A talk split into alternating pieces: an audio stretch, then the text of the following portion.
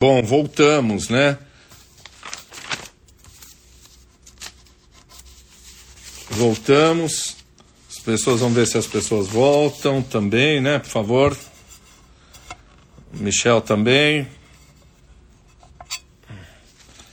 Ok, Adriana, espero que esteja melhor agora. Mônica, oi. Oi, Patrícia. Rosa, boa noite. Vamos ver. Vamos ver se Michel retorna. Michel entrou, vamos lá.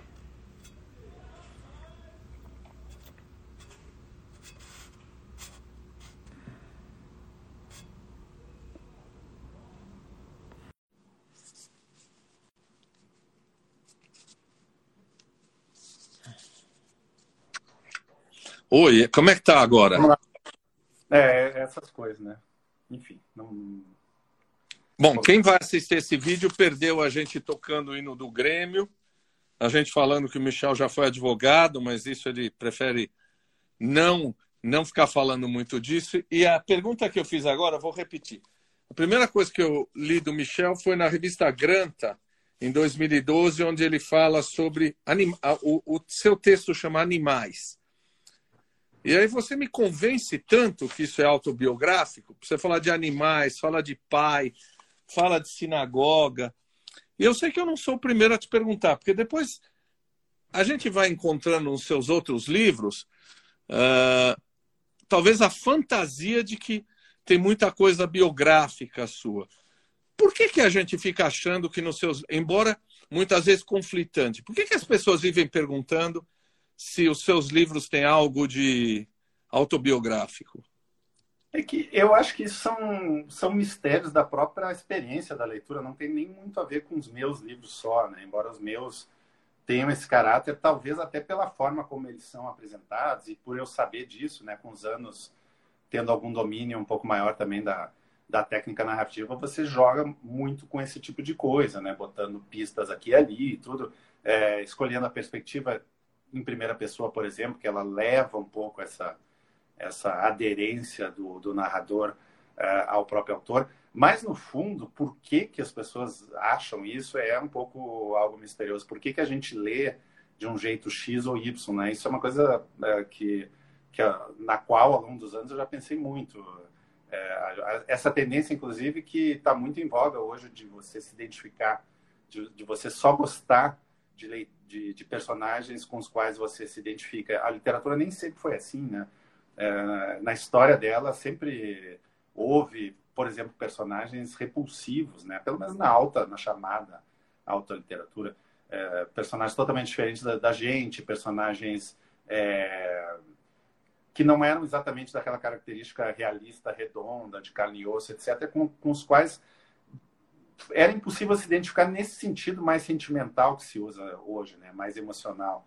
Fala assim de desde de, de, de vilões uh, clássicos da literatura até, até personagens assim desse tipo do Samuel Beckett, do Thomas Bernhard, que são personagens assim de feitos mais de discurso do que de psicologia. Né?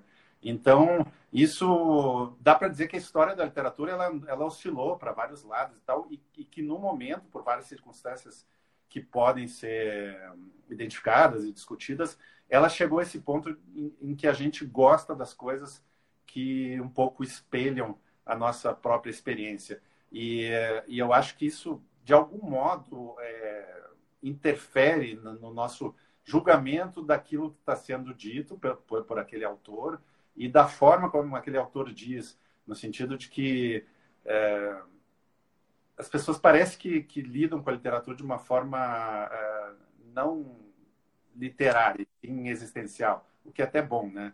E, e elas projetam isso também no escritor. Elas, elas parece que imaginam que o escritor, ao narrar uma história qualquer, ele não, ele, ele não tem a capacidade, ou, ou perdeu a capacidade de, de imaginar uma história diferente da, da, daquela história dele próprio, porque talvez elas, como leitores, leitoras e leitores, né, uh, não têm ou perderam essa capacidade também. Eu acho que é um sintoma no fundo da, da, da, era que a gente está vivendo, uma era muito narcisista, que, enfim, que, que a gente vive em câmeras de eco, em, né, em, em salas de espelho, que são justamente a, esses lugares onde a gente está agora, né? tipo essa plataforma aqui. É, uma, não, acho que isso tem a ver também. Quando a gente, eu falo de um filme ou em aula, falo de um livro, é, parece que as pessoas estão assim, ah, é baseado em fato real? É baseado em fato real, como se baseado em fato real fosse desse um valor. É o que a gente fala assim, escuta, Sherlock Holmes é mais real do que Conan Doyle. A gente sabe onde o Sherlock Holmes mora. O Conan Doyle ninguém sabe. Por que, você acha que as pessoas precisam ficar achando ou buscando alguma veracidade nisso? Isso é atraente? Eu acho que também tem a ver com essa questão da, da leitura da nossa época, porque a gente vive, enfim, num tempo onde se tem muito pouco uh, espaço para leitura, se tem pouca formação né, educacional e tem pouco tempo mesmo, pouca capacidade de concentração em função de uma série de, de fatores da vida moderna, trabalho, enfim, família, ocupação, amigos, etc. E também essas distrações, esses estímulos que a gente é, tem um pouco o tempo inteiro, né? No caso, como exemplo, as, as redes sociais como o próprio Instagram. Então, é, me parece que existe que, que, se criou uma uma ideia muito utilitária da leitura de, uh, de, que no sentido de que a gente se a gente vai perder tempo deixar de se dedicar às que a gente gosta que a gente precisa para o trabalho é, receber os impulsos das redes sociais são impulsos narcisistas também de né de, de retorno narcísico das coisas que a gente faz etc se a gente vai perder esse tempo e dedicar esse espaço de concentração a gente quer tirar o máximo possível da literatura, uma relação de custo-benefício, de troca. E, e, nessa relação de troca, é, o que as pessoas mais é, acho que esperam receber é uma são lições, né? São ensinamentos, histórias uhum. inspiradoras. E essas, esse tipo de história inspiradora está muito mais ligado, ou é, ou é, muito mais fácil de, de ser acreditado quando é quando ele está próximo de uma experiência real de alguém, né? Se alguém narra uma tragédia terrível da qual essa pessoa sobreviveu e tudo. É, parece que as pessoas, ah, constatando que aquilo realmente aconteceu, que aquela pessoa realmente sobreviveu àquilo, ela empresta mais autoridade àquela pessoa e, e, e, isso necessariamente faz com que o livro dessa pessoa, o relato dessa pessoa, acabe soando melhor, né, até literariamente. É, você falou de uma história inspiradora, eu fico pensando, inspiradora, edificante, quase, auto, quase uma autoajuda, né? quase uma, um estímulo disso. Baseado é, nisso. Não, desculpa, só o, o, tem uma analogia disso, assim, com, com discursos que, que, por exemplo, são da auto, o da autoajuda é um deles, mas não só da autoajuda, a gente. Isso eu sempre bato nessa tecla quando falo de literatura. A gente está muito cercado desse tipo de discurso, discurso motivacional, né? ou discurso que tenta vender algo para você uh, através da ideia da inspiração, né? do crescimento pessoal, do coisa assim. E, então isso isso está na política, né? Está na publicidade, está na, na própria autoajuda, tudo, na religião, né? A gente está cercado disso. A literatura costumava ser, a arte em geral, né? Costumava ser um discurso, um espaço em que a gente podia ter um refresco disso. É claro que a gente se engrandece com a literatura, a gente aprende coisas, a gente se torna uh, pessoas, não sei se melhores, mas pessoas mais ricas hum. de experiência. Mas isso, eu não, eu não gosto da ideia de que isso seja feito de modo tão direto, que a gente perceba isso tão claramente no, num livro, num romance que a gente lê, e no projeto também existencial daquele romance, no projeto biográfico da pessoa que está atrás daquele romance e que vende aquele romance desse jeito. Então, isso eu. Uh, literatura, né, a arte no geral, é exceção da regra cultural, isso eu não, disso eu não tenho muita dúvida. Então, quando eu leio em romance, eu, eu tendo a desconfiar um pouco mais desse, desse tipo de, de, de texto, de ficção, que vem muito embalado nesse, nesse projeto edificante de que, que parece que está prometendo como uma peça publicitária, né, uma peça política de qualquer tipo, está prometendo algo para você em troca do seu tempo, da, da, da sua não, até do seu dinheiro para comprar aquele livro. É, é, é uma troca. Oi? É uma coisa mercantilista. É, não é assim, não é que a pessoa provavelmente não está pensando nisso quando ela escreve, mas ela está dentro do, do, espírito do nosso tempo e o espírito empurra para isso. Então, eu, eu, nos meus livros, pelo menos, nos últimos, assim, eu tenho tentado, da forma possível, fugir o quanto eu consigo disso. Nem sempre é possível, e às vezes fugir totalmente disso torna a arte também muito autocentrada, muito é, enfim, solipsista, né, da sua maneira, porque também você precisa se comunicar com o público e é isso que o público quer, quer ter de algum jeito. Tem um equilíbrio ali entre a sua expressão pessoal, que deve ser o mais livre possível, e aquela, e aquela mínima conversa, né, o mínimo diálogo que você tem que ter com o público que tem as suas expectativas de acordo com as circunstâncias da sua época.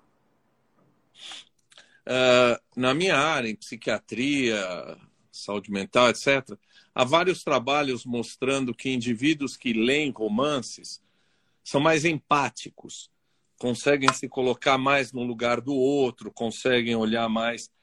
Uh, Para você, os seus romances têm uma função social?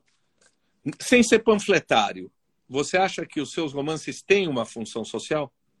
É que depende da definição né, de, de função social. Tem uma, tem uma questão individual, que eu não vou falar dos meus romances, vou falar da literatura no geral, né?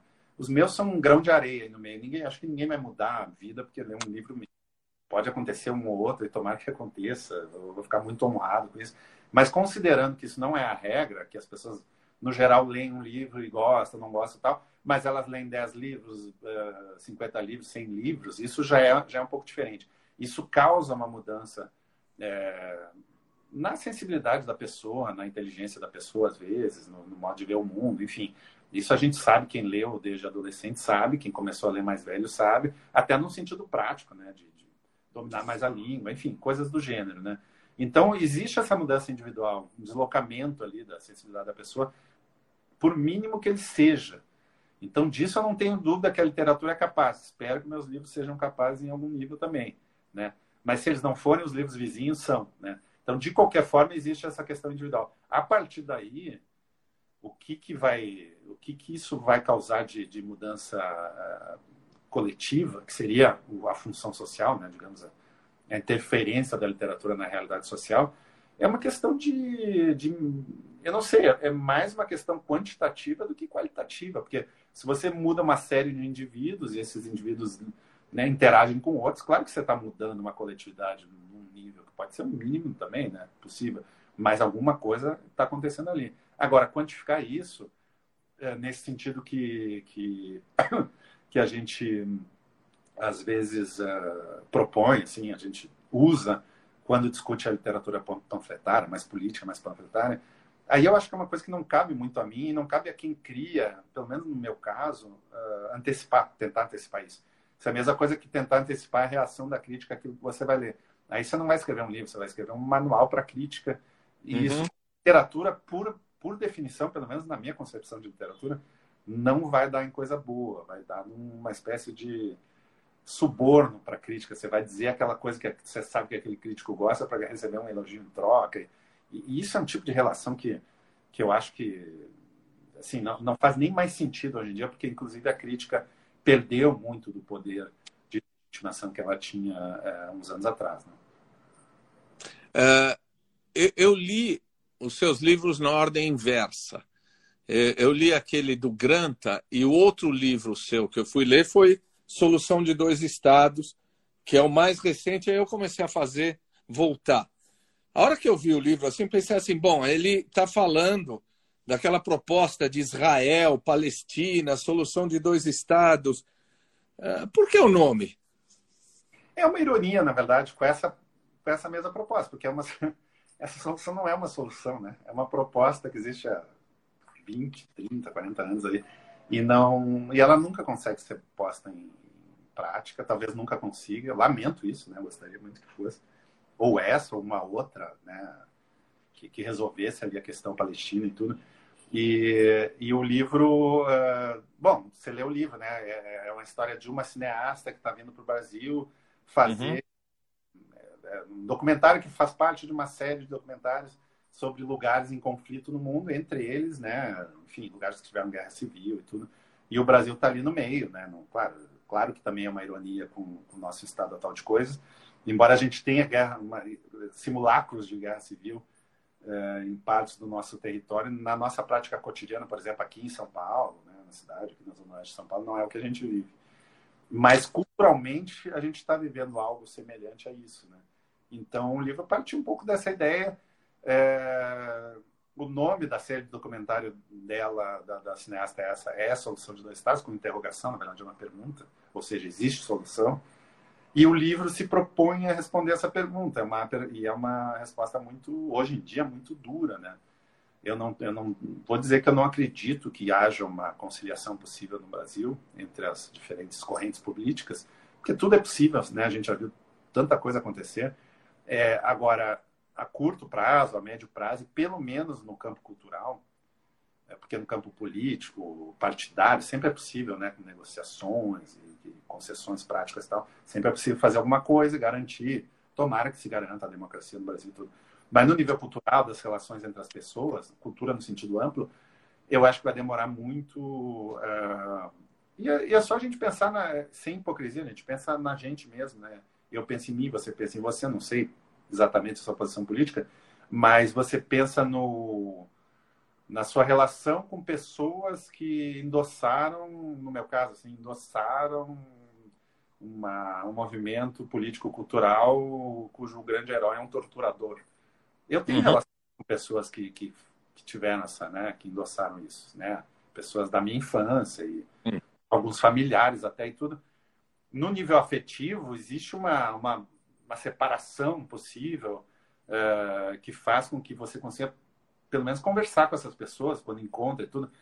Mas a relação já não é mais como era e, e de algum modo, pelo menos no meu caso, eu posso falar isso até com com mais conforto porque eu estou em outra cidade, eu não tô mais, eu não vivo mais na cidade que eu nasci e as minhas relações nessa cidade onde eu vivo agora, que é São Paulo, elas são todas de relações de, de eleição, né? Ou seja, eu, eu, eu escolhi né, todos os amigos que eu quero ter, as relações amorosas que eu quero ter.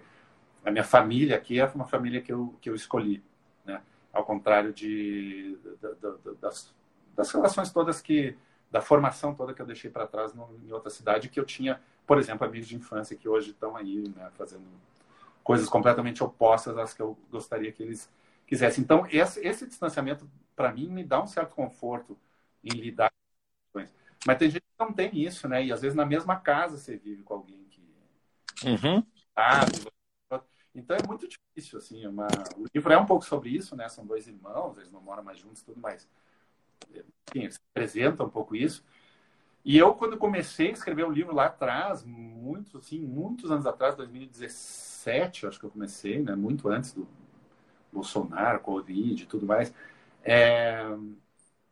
Eu, não, eu, eu não sabia exatamente como é que eu ia responder essa pergunta no livro.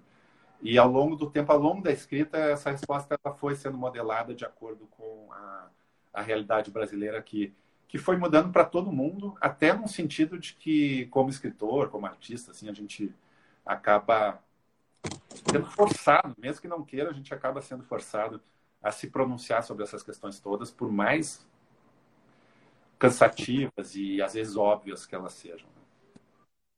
O Freud tem um termo que é o narcisismo das pequenas diferenças. É. Eu entendi que essas pequenas diferenças deviam nos unir, mas entendi também, vamos ver se eu entendi, que não dá para conciliar com um cara que é anticientífico, racista, misógino, que elogia torturado. Aí não tem conciliação. Você acha que tem? Não, é curioso, porque o narcisismo das pequenas diferenças, eu até comentar que eu vi um artista, que eu não lembro mais quem é, ele fez uma bandeira do Brasil com, e, o, e o lema da bandeira do Brasil era esse, narcisismo das pequenas diferenças.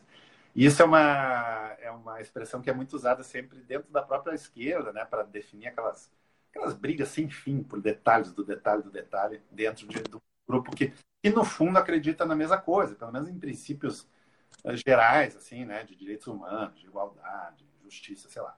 É, essas coisas, né? São, às vezes, conceitos muito vagos, mas as pessoas estão ali, com uma, no geral, né, com uma boa fé em relação a isso. Só que elas brigam brutalmente entre si. Né? E seria, você da área pode me corrigir se eu estiver errado, mas seria o, caso clássico do narcisismo das pequenas diferenças. Agora, em, não sei, né? Agora, em relação ao, ao que a gente está vendo hoje, essa, essa briga com a. Enfim, com, a, com o que se chamava na época da, da, ditadura de Tigrada, né? essa linha dura do regime a favor de tortura e assassinato, etc. Isso não é pequena diferença, né? Isso, na verdade, hum. é uma diferença muito fundamental. Então, a gente está, às vezes, muito próximo de pessoas que pensam assim, e afetivamente a gente gosta delas, né? Às vezes pode ser um, sei lá, um primo, um pai, uma sei lá, alguma, alguma pessoa que, que, tá, que, que entrou nesse negócio aí. Mas a gente, é, em termos existenciais, tem profundas diferenças em relação a essa pessoa, mesmo que você goste dela, porque afinal, sei lá, você cresceu junto com ela e tudo. É um, é um tema muito. É, é muito atual e muito, e muito trágico, assim, de certo modo. Por isso que ele é muito literário, né? Porque eu não vejo, realmente não vejo é uma, é uma, uma solução assim a médio, a curto, médio prazo, uma solução cultural, não consigo ver. É, é uma tragédia nesse sentido que não tem saída, né? Quanto mais você tentar falar disso, mais você vai se dar conta de que, de que isso é um tema insolúvel. E, e dentro de um livro como esse, claro que também se referindo àquilo que a gente falou antes, né, da, da expectativa por, por, lições edificantes, por esperança, ou coisa assim, é muito difícil de fazer, de botar isso dentro de um texto como esse. Né? Então, de certo modo, é um, é um livro meio autônomo em relação à, ideia de, de, um projeto pessoal edificante ou de um projeto engajado edificante, porque não é, né? Ele é uma outra hum. coisa. Você tem um otimismo ali é de um outro tipo, é de um, é de um chamado a, a enfim, a, no, no caso uma, da personagem mulher, por mais difícil que ela seja, um chamado a uma certa energia que ela tem, uma, uma energia mesmo de, de, resistência, ou então um chamado ao, ao, ao, próprio valor da literatura, né? a existência de, desse tipo de livro, para mim é algo importante no mundo, por isso, no mundo de hoje, por isso que eu escrevo ainda esse tipo de livro. É, eu acho que quem não leu vale a pena ler e longe das soluções fáceis de que o Alexandre é da direita, a Raquel é da esquerda, que muito longe disso, né? Não tem o bonzinho, o mal, não, não tem muito isso, não é? Senão fica muito, de novo, panfletário. Esse livro você começou em 2017 ou terminou? É isso? 2000, é, comecei, comecei. A, a pandemia, essa figura caricata, esse nefasto que nós temos aí, eh, vai ser um tema de um livro, se não seu, da literatura? Você acha que é um tema para a literatura? Certamente. É, ele já é um pouco do meu livro aí mesmo. Eu... Tá ouvindo? Estou ouvindo. É, mesmo eu não tendo falado especificamente dele, até porque eu comecei a escrever antes da, da, da ascensão dele e tudo, né? É, mas, uh, mas ele já está nesse livro, como ele vai estar tá muito provavelmente no meu próximo livro, em vários outros. Mesmo que alguém hoje em dia faça um livro totalmente distante da realidade política, um livro absolutamente alienado, alienado nesse sentido, assim, de. não no mau sentido, mas distante disso, digamos, um livro até histórico, que se passa lá no século, sei lá, século XIX, século XVI, vai saber.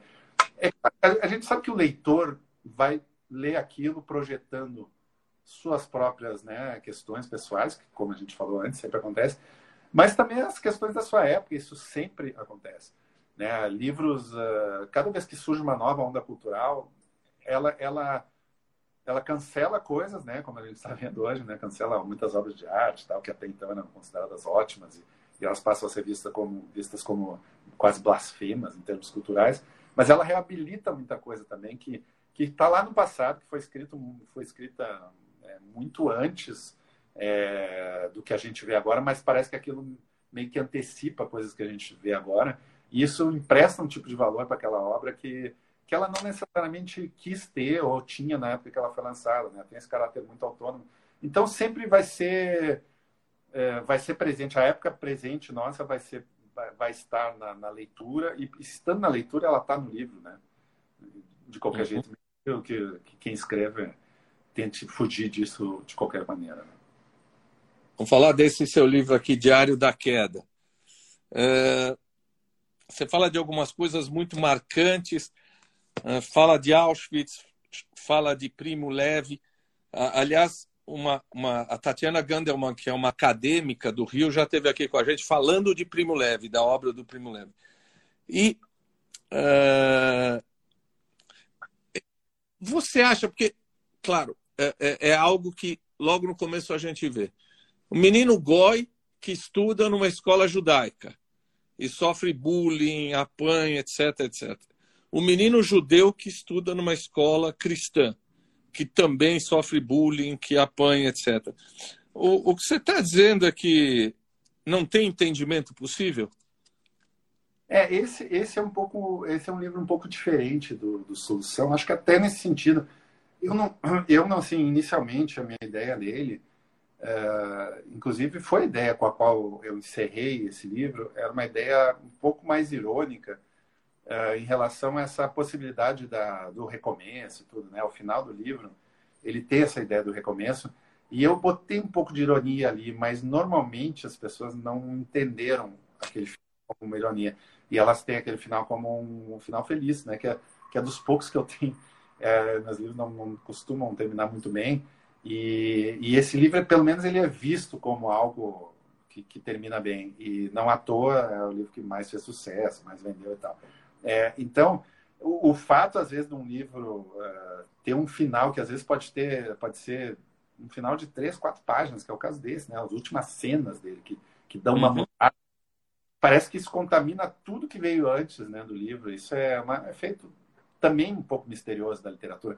A última impressão que sai do livro parece que é aquela que vai definir todos os sentidos anteriores. Então, você pode ter um livro duríssimo de alguma, sobre alguma coisa, e se no final você botar um aceno ali para algo redentor, é, você muda essa impressão. Então, eu, eu diria assim, respondendo a sua pergunta, talvez a minha visão fosse até essa, de que não tem saída, não sei o quê. Não era tanto assim, mas talvez mas estava mais próxima disso do que do que a dos leitores, né? Mas a visão dos leitores, como repetindo, ela não é essa. Então o livro acaba sendo o livro que os leitores querem que ele seja, né? Ele já tem esse livro aí já tem mais de 10 anos né, de, de lançamento. E ele segue sendo lido e adotado em escolas, tudo. Então, eu já perdi o controle sobre isso há muito tempo. Inclusive, quando eu vou falar com, sobre ele hoje, eu, eu, eu falo de um modo muito diferente do que eu falava nas primeiras entrevistas, em função de muitas coisas, né? Inclusive minhas mudanças pessoais, né? Eu fui mudando, né? fiquei mais velho e tudo. Mas também por causa da, da repercussão do próprio livro, das conversas que eu já que eu já tive das dezenas, centenas de conversas que eu tive sobre esse livro com alunos e tudo.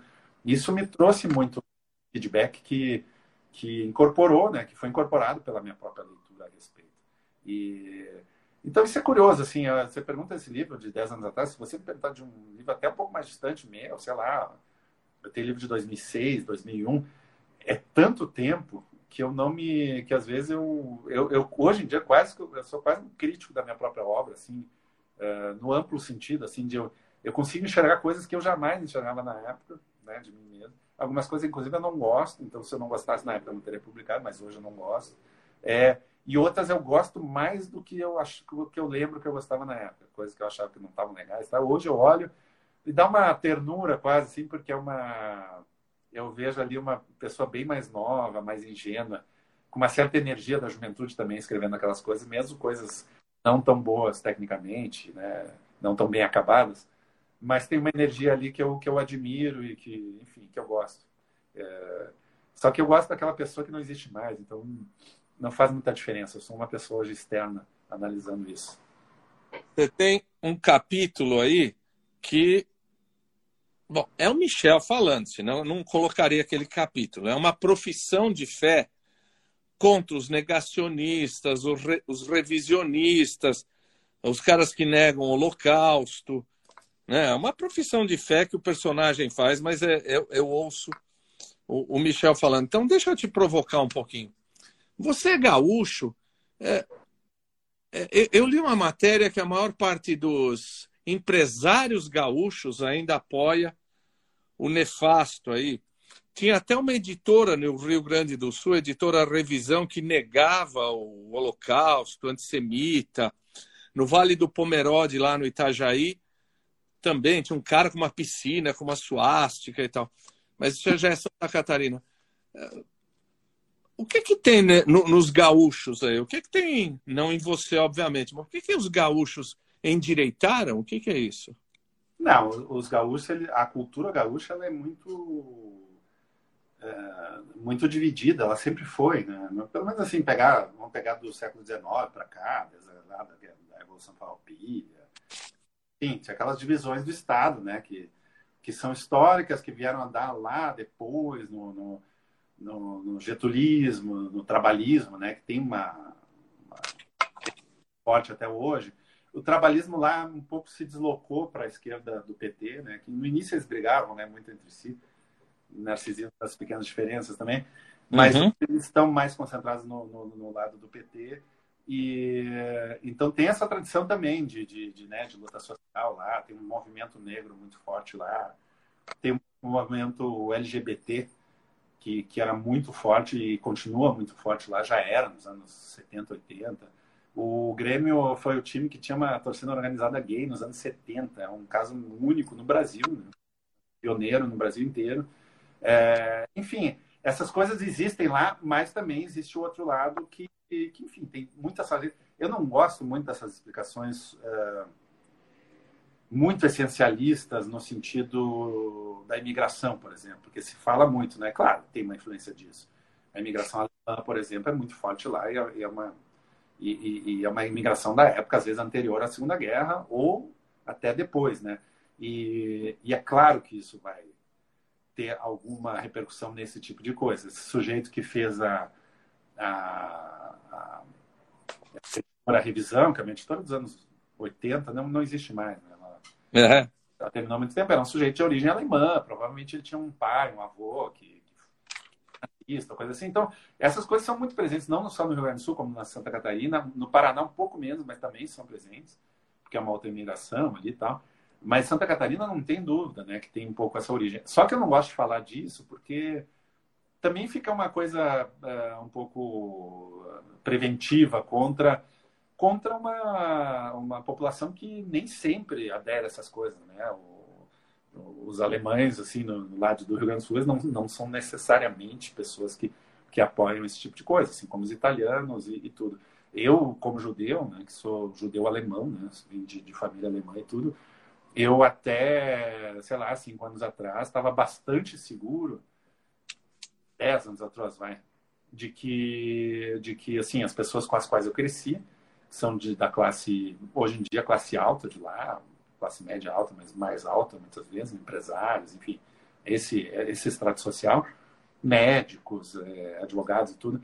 Eu estava bastante seguro que ele, de que eles podiam ser conservadores, como muitos já eram né, na época, e muito provavelmente seriam, e votariam aí nos partidos da direita, centro-direita tal, mas que eles não votariam num partido que, cuja plataforma principal é o combate às minorias. Então, isso foi uma coisa que, que me chocou muito em, na, na época de 2018. E eu estou falando da comunidade da qual eu faço parte, que é a judaica, e que, e que teria todos os motivos do mundo, óbvios, né, para não endossar isso, mas endossa. Então, assim, boa parte da comunidade judaica lá, aqui em São Paulo, no Rio de Janeiro, né, o Bolsonaro está sendo recebido na hebraica e tudo, e é, endossa esse tipo de coisa.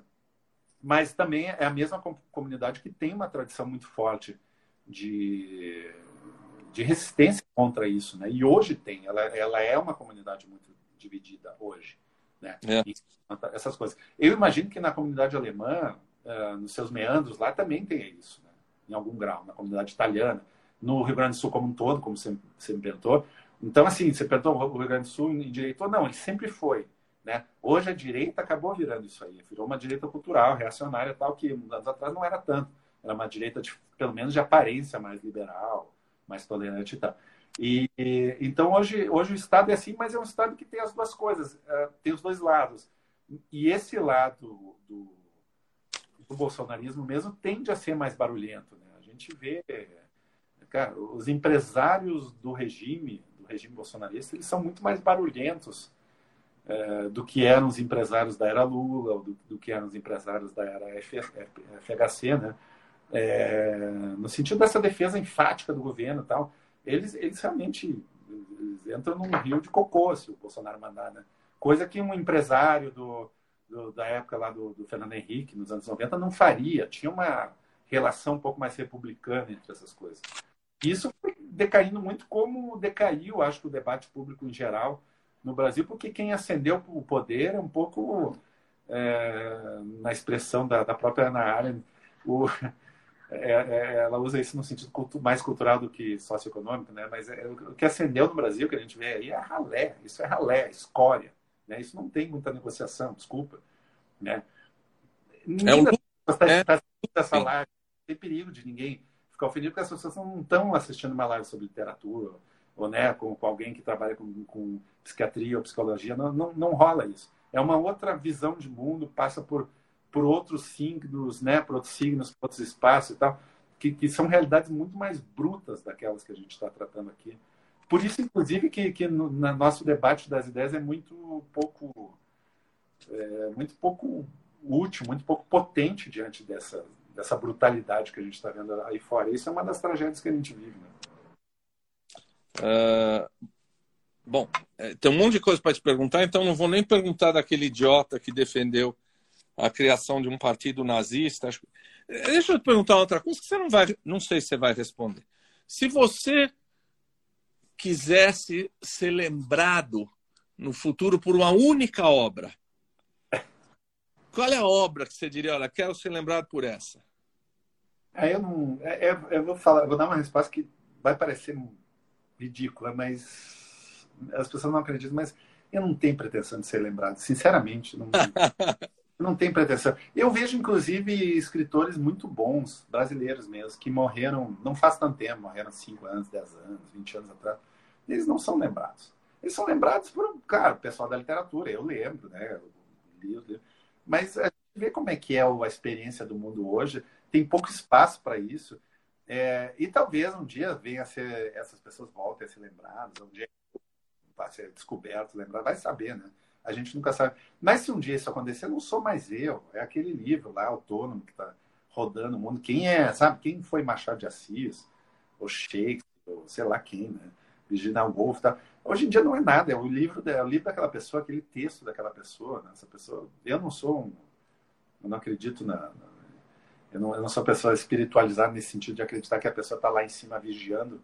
Né? Uhum. Se, se o mundo espiritual ele vai ser mais generoso, mais amplo do que a vaidade de um escritor que escreveu um livro e quer ficar cuidando para ver quem gosta do livro dele 50 anos depois ou não, sabe?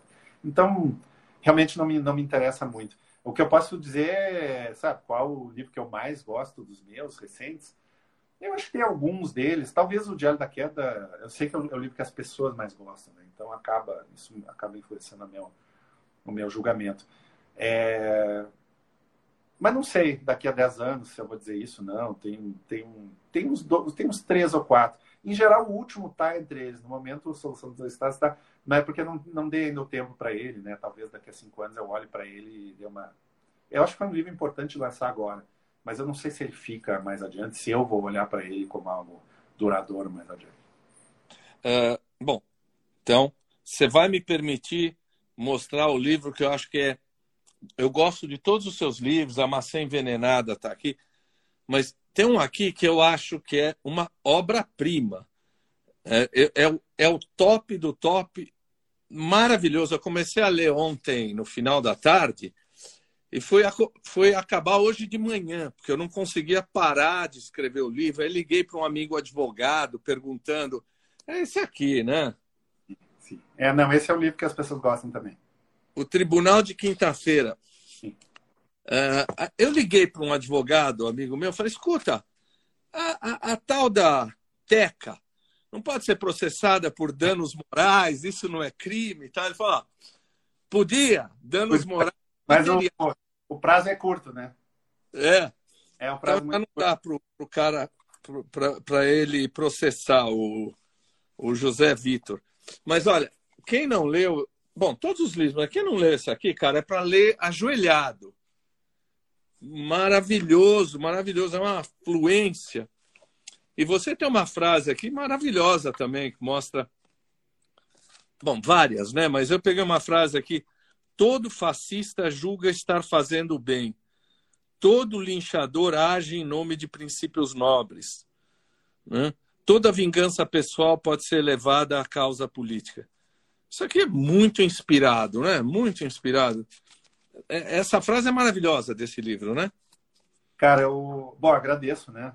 Fico honrado, né? Se você acha isso, você é um leitor qualificado e tudo isso sempre é muito, muito legal. E eu gosto desse livro, assim, eu acho, é, enfim, é isso, é o diário, esse, o solução talvez, né? Não sei, mas sempre não é nada o, acho que tem seu valor ali, mas tem coisas que eu não gosto tanto. Enfim, cada um né, tem essas coisas.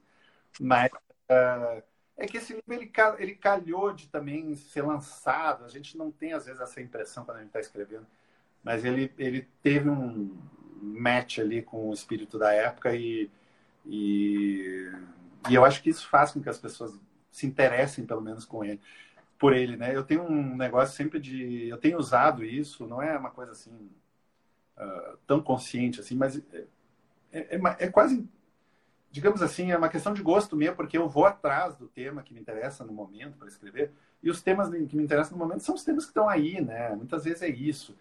E, e no caso desse livro, ou do, do próprio agora, A Solução dos Dois Estados, eu acho que eles têm essa questão temática que as pessoas se atraem pela, pela história, assim, né? Isso aqui é uma coisa sobre a polarização, ou como que, que chame isso.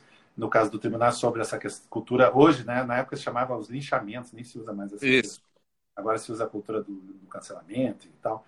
É, isso chama as pessoas, mas eu quero crer, né, que isso é a minha crença na literatura mesmo, assim, que, que os livros têm uma questão que no momento que eles atraem a pessoa pelo, pelo tema, eles, eles, eles tentam é, prendê-la ali no, no, na, própria, né, na própria forma do livro por meio de artifícios da literatura. É, artifícios no bom sentido, assim, mentiras que contam verdades, né? Porque se você vai reunir, resumir, de repente, o tribunal, por exemplo, você pode resumir o livro nessa frase, né, de certo modo. Você conta a história, né? A história de um cara que teve os e-mails vazados, não sei o quê. E é um livro sobre a, a ideia de que o fascismo, blá, blá, blá, blá, blá, né? Então, isso tu resume o livro em um parágrafo e tal. É, mas, mas literatura não é isso, né? É tu dizer esse parágrafo de uma maneira muito mais ampla, muito mais diversa, né? Em muito mais páginas, com muito mais idas e vindas e tal. O que causa, eu acho que em quem lê, uma quando a literatura é boa, né? Uma, uma impressão que, é, que às vezes ela é dificilmente resumível numa frase. Por isso que a crítica às vezes tem muita, muita dificuldade. Eu mesmo, como crítico, quando eu vou escrever sobre livros dos outros, dos quais eu gostei, eu preciso definir, às vezes, numa frase, né? Vocês têm isso na, na, na, na terapia, né? Uhum. Você entende em consultório, mas uh, tem muito isso, né? Ou quando você conta um sonho, né? Você, você nomeia uma coisa e reduz aquele, aquele imenso, né? Aquela imensa atmosfera de um sonho, aquela imensa, aquela imensa sensação é, que você tem momento sobre aquilo que você está experimentando emocionalmente tal, numa palavra, né? Você diz que você está angustiado, que você está com medo, que não... são meras palavras. E o livro acho que tem essa mesma relação com essas definições, com essas frases lapidárias, tal. É, o livro ele é muito mais amplo com isso e ele transmite algo que eu quero crer que seja muito mais amplo. E, e eu acho que tomara que eu tenha conseguido. Eu, eu sei exatamente, no caso do, do, do Tribunal da, da Quinta-feira, qual, foi a, qual foi a escolha formal que eu fiz para tentar passar essas, essa sensação que você teve, que eu fico muito feliz que, que você teve. O livro é, to, é sobre isso, sobre o fascismo, blá, blá, blá, mas ele é um livro sobre linguagem, sobre como os diferentes grupos sociais usam determinada linguagem, é, como, e, e isso necessariamente fez com que eu imitasse várias é, gradações de linguagem determinada, de, de, dependendo de cada personagem que está narrando. Isso está tudo na narrativa em primeira pessoa, mas é mas ao mesmo tempo ela, ela, é muito variável porque ela entra um pouco na cabeça dos outros e volta e é um, foi uma operação técnica ali que eu fiz que foi deu bastante trabalho.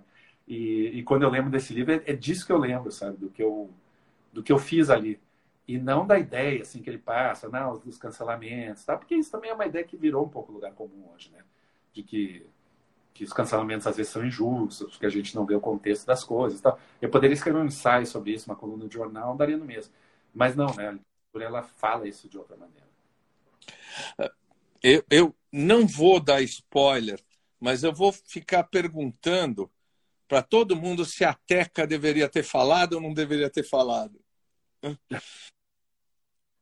Se fosse comigo, falaria ou não falaria? Não sei.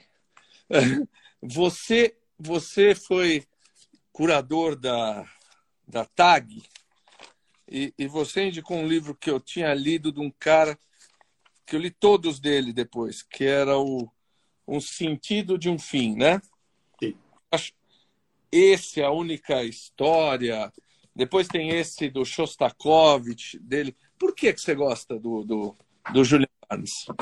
Aí tem uma questão prática aí. A, a TAG, ela, ela pede para quem faz as curadorias, né? É, uma lista de livros. E eu, eu tinha sido convidado uns anos atrás e mandei uma lista que foi rejeitada, não por, por qualidade de livro, mas, mas porque eles têm uma ideia do, do tipo de leitor que eles têm. E eles fazem isso, eles têm pesquisas a respeito, eles têm os feedbacks de cada, de cada livro indicado, tudo. Tem critérios em relação à circulação do livro, às vezes não pode ser um livro tão popular que as pessoas já tenham lido, né? E vão, vão, vão receber ali e tal. Então tinha isso. Aí foi uma coisa assim que eu passei um monte de livros, eles não gostaram de nenhum, ou não quiseram nenhum. E aí, tempo depois, talvez um ano depois, eles me pediram de novo, vamos tentar saber, tá, vamos tentar. Aí a, gente, eu acho que eu dei uma conversada com eles antes, se eu não me engano, assim, a gente estabeleceu uns critérios, ah, não pode ser um livro muito longo, né?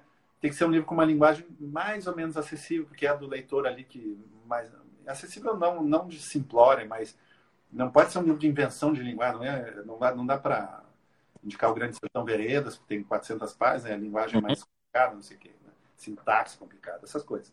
E então eu acabei escolhendo algumas novelas e eu indiquei 10, na verdade. E eles foram atrás das 10, eles, eles realmente são uma, eles têm uma, um trabalho bem rigoroso ali. Alguns eles já tinham, já deviam ter lido, tá? mas eu sei que eles leram os 10, porque a resposta chega dois meses depois, três meses, sei lá. E, e eles disseram, não, vamos nesse aqui, por causa disso. É um, é um livro que, que até teve uma circulação no Brasil, mas não fez tanto sucesso, saiu pela Rocco, é um livro um pouco, acho que é dos anos 2000, ali, alguma coisa assim. E é um livro pequeno, né, e, e muito denso, né, é, é um livro que eu até reli para quando eu indiquei, eu indiquei assim, né, eu já tinha lido fazia tempo. Aí eu fui reler para escrever até escrever o prefácio e tudo. E gostei até mais do que eu tinha lido, gostado da primeira vez, né? Então, esse foi o critério. Tem uma questão de. Ele é muito bem amarrado na coisa da trama. E aquilo que eu falei, ele atrai um pouco o leitor pela questão da eficiência narrativa. Tem uns mistérios na trama, né? O que, que, que, vai acontecer, o que, que aconteceu, o que, que vai acontecer e tal. Mas, ao mesmo tempo, ele está falando de coisas maiores, né? Sobre escolhas e, enfim, sobre identidade mesmo. É, uma, é um tema que. Esse tema me, me interessa bastante. É um pouco o tema dos meus livros, né? Às vezes, escolhas pessoais que ajudam a formar uma identidade, um pouco assim, ou uma identidade que determina as coisas pessoais, como queiram, né? Mas um pouco essa relação que o personagem tem com a sua, com seu passado, com a sua memória ali, é um pouco a relação que os meus têm. Né? Claro, falando de coisas diferentes, mas com essa moldura em comum. É, tem um outro que é a única história que fala do alcoolismo feminino, também maravilhoso. Eu sei que nós estamos adiantados da hora, vou fazer a última pergunta para você poder descansar. Tem uma frase do Tolstói que acho que é mais ou menos assim: fale da sua aldeia, estará falando do mundo. Hum? Você já viveu na Inglaterra, certo? Bélgica, Alemanha. Eu, na Bélgica, na Bélgica só passei um tempinho lá como uma, uma bolsa, mais pouco Esses outros lugares, um ano, né? Um ano em cada. Mais Você acha que os seus livros são vistos como de um escritor brasileiro ou você já está falando do mundo? Não, não, não dá para dizer que é algo brasileiro. Como é que você não, se vê? 100% brasileiro. Porque é. eu escrevo em português, isso já é muito determinante. É curioso, assim, eu, eu, eu agora, como eu estava lá em Berlim, estudei um pouco de alemão, que eu não, não falo, assim, exatamente, mas já estou conseguindo ler um pouco e tudo, e, e fiquei um ano estudando, né? Tinha aula lá, quatro horas por dia, e fazia a lição de casa, e estar tá na rua lá, vendo as coisas, então se acostuma um pouco com aquela. Pelo menos começa a entender a sintaxe, né? E a sintaxe determina muito a maneira como você pensa e vê o mundo, né? É claro que também eu, eu acabei uh, entrando muito mais na, na, na, coisa da cultura alemã, já conhecia um pouco, mas eu fui comecei a ler mais livros de autores alemães, alguma coisa sobre história e tudo. Então você vai entendendo um pouco esse difícil caráter alemão, que é um pouco né, uma herança que eu também tenho, até familiar e tudo. É, mas quando você tem a língua ali, você entende um pouco mais. É muito difícil explicar isso, mas tem um pouquinho mais de, de, de, compreensão, você tem um pouco mais de compreensão dessas relações entre a língua e a identidade. E eu acho que com português é, é, é, muito, é muito parecido, né? E com a experiência de viver no Brasil, esses lugares aí, eu fiquei em Berlim ano passado, já estou aqui de volta, não é uma... Foi muito legal na minha vida tudo, mas a minha experiência de vida é São, é São Paulo hoje em dia, né? Porto Alegre é minha infância, São Paulo é minha vida adulta. Teve esse período aí na Inglaterra, mas foi uma coisa de juventude, aquelas viagens longas e tal. E, e agora a Alemanha. Eu basicamente continuo sendo escritor brasileiro. Eu penso em português, eu penso uh, a partir da perspectiva brasileira, eu penso em assuntos brasileiros. Os últimos livros meus tem todos, todos eles têm a ver com assuntos brasileiros, né? Bastante brasileiros.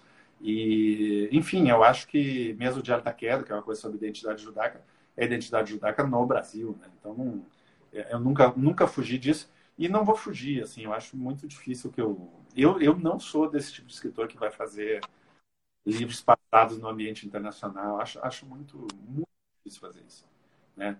Por incapacidade mesmo e por falta de vontade eu não tenho, eu não tenho essa pretensão. Já tem muito livro estrangeiro, né? já tem muita vantagem no mercado internacional. Vamos fazer o que a gente sabe fazer melhor, que é, que é se expressar em português sobre coisas brasileiras. Né? Uh, Michel, em uma semana Acho que você está abrindo uma semana brilhante, porque a gente vai falar na quinta de Saramago e na segunda-feira vem a Andrea Del Fuego falar da pediatra. Aqui. Minha, minha amiga. Uma, uma, um doce de pessoa, né? Muito legal. Super obrigado. Eu sou um psiquiatra frustrado, eu queria ser escritor. Então, super obrigado, cara. Você foi maravilhoso. Eu agradeço muito a, a inteligência, a sagacidade, a sensibilidade. Eu tenho certeza que o pessoal amou. E tem que ler os livros, tem que ler os livros do Michel, maravilhosos todos. Pô, ouça um conselho, né? Agradeço muito a generosidade sua pela entrevista, pelo elogio. E precisando, a gente está sempre aqui. A gente se fala, né? Vamos manter o contato. Tá, tá bom? bom? Uma boa noite, tá. muito obrigado. Um abraço. Tchau. Boa noite. Boa noite para todo mundo. Obrigado pela audiência. Tchau, tchau.